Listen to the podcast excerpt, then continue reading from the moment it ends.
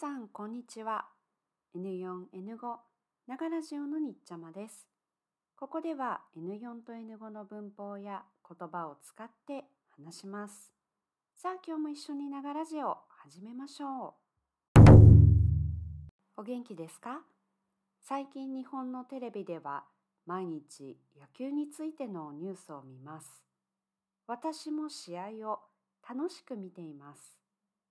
例えば、チェコの選手は他の仕事もしながら野球を頑張っていたり、イタリアのチームは試合の場所にエスプレッソマシーンが置いてあることが分かったり、いろいろな情報があって面白いです。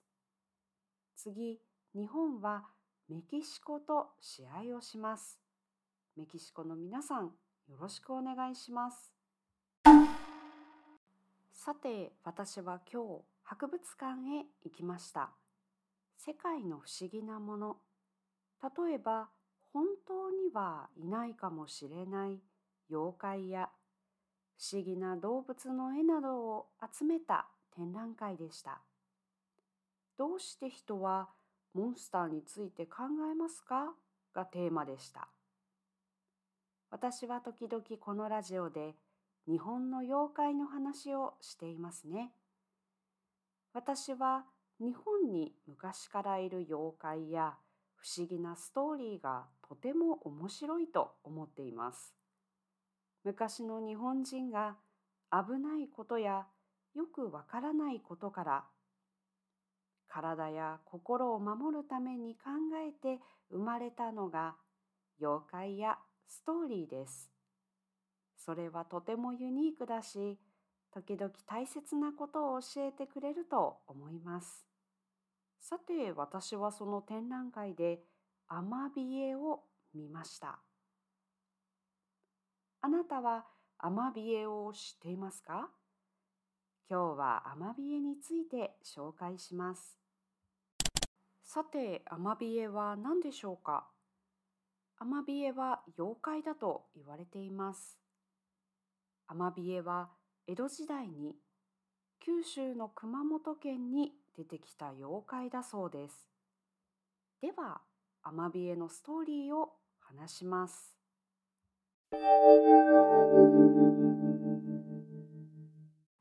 ある春の日の夜、役人と漁師はあることを調べていました。役人は国の仕事をする人です。漁師は海で魚などを取る仕事の人です。何を調べていますか？最近いろいろな人が毎晩海の向こうが光っていますよとレポートをしてきました。どうして海が光っているんでしょうか？役人と漁師はそれを調べに海へ来ました。海を見ていると向こうから光がゆっくりこちらへ来ました。よく見るとそれは足が三本あって体には魚のようなパターンがあります。でも顔には鳥のような口があります。そして長い髪です。それは話すことができました。私はアマビエです。これから野菜や米がたくさん取れる年が続くでしょう。でも、もし病気になる人がたくさん増えてしまったら、私の絵を描いてください。そして皆さんに早く見せてください。アマビエはそう言ってまた海の中に帰っていきました。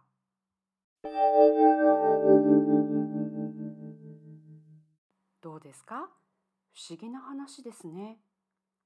これは1846年の話だそうです。日本にはいろいろな妖怪がいて未来のことがわかる妖怪はたくさんいます。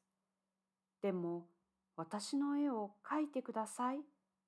つまり、私の絵を見た人は大丈夫ですよ。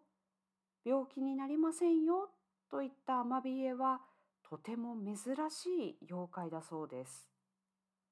このアマビエがコロナのパンデミックの中で紹介されると、日本で特に SNS でたくさんの人がアマビエを知ることになりました。SNS ではアマビエチャレンジといって多くのイラストレーターさんがアマビエの絵を描きました。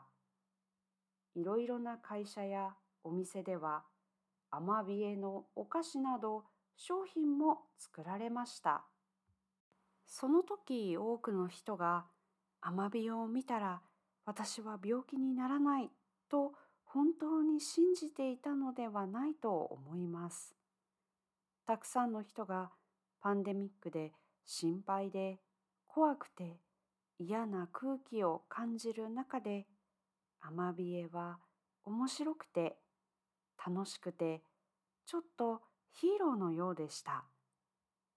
アマビエの存在、エグジスタンスが友達や家族にもなかなか会えない時間の中で多くの人にちょっと元気をくれたのかもしれません。たくさんの人の願い、ウィッシュやホープがそこにあったのかもしれません。さて今日はアマビエの話を紹介しました。今日の展覧会ではたくさんの新しいことを知りましたからまた皆さんに紹介したいなと思います。あなたの国にもこのような不思議な話がありますか？今回の話で使った言葉は概要欄にあります。自分で勉強するとき使ってくださいね。それではまた素敵な一日を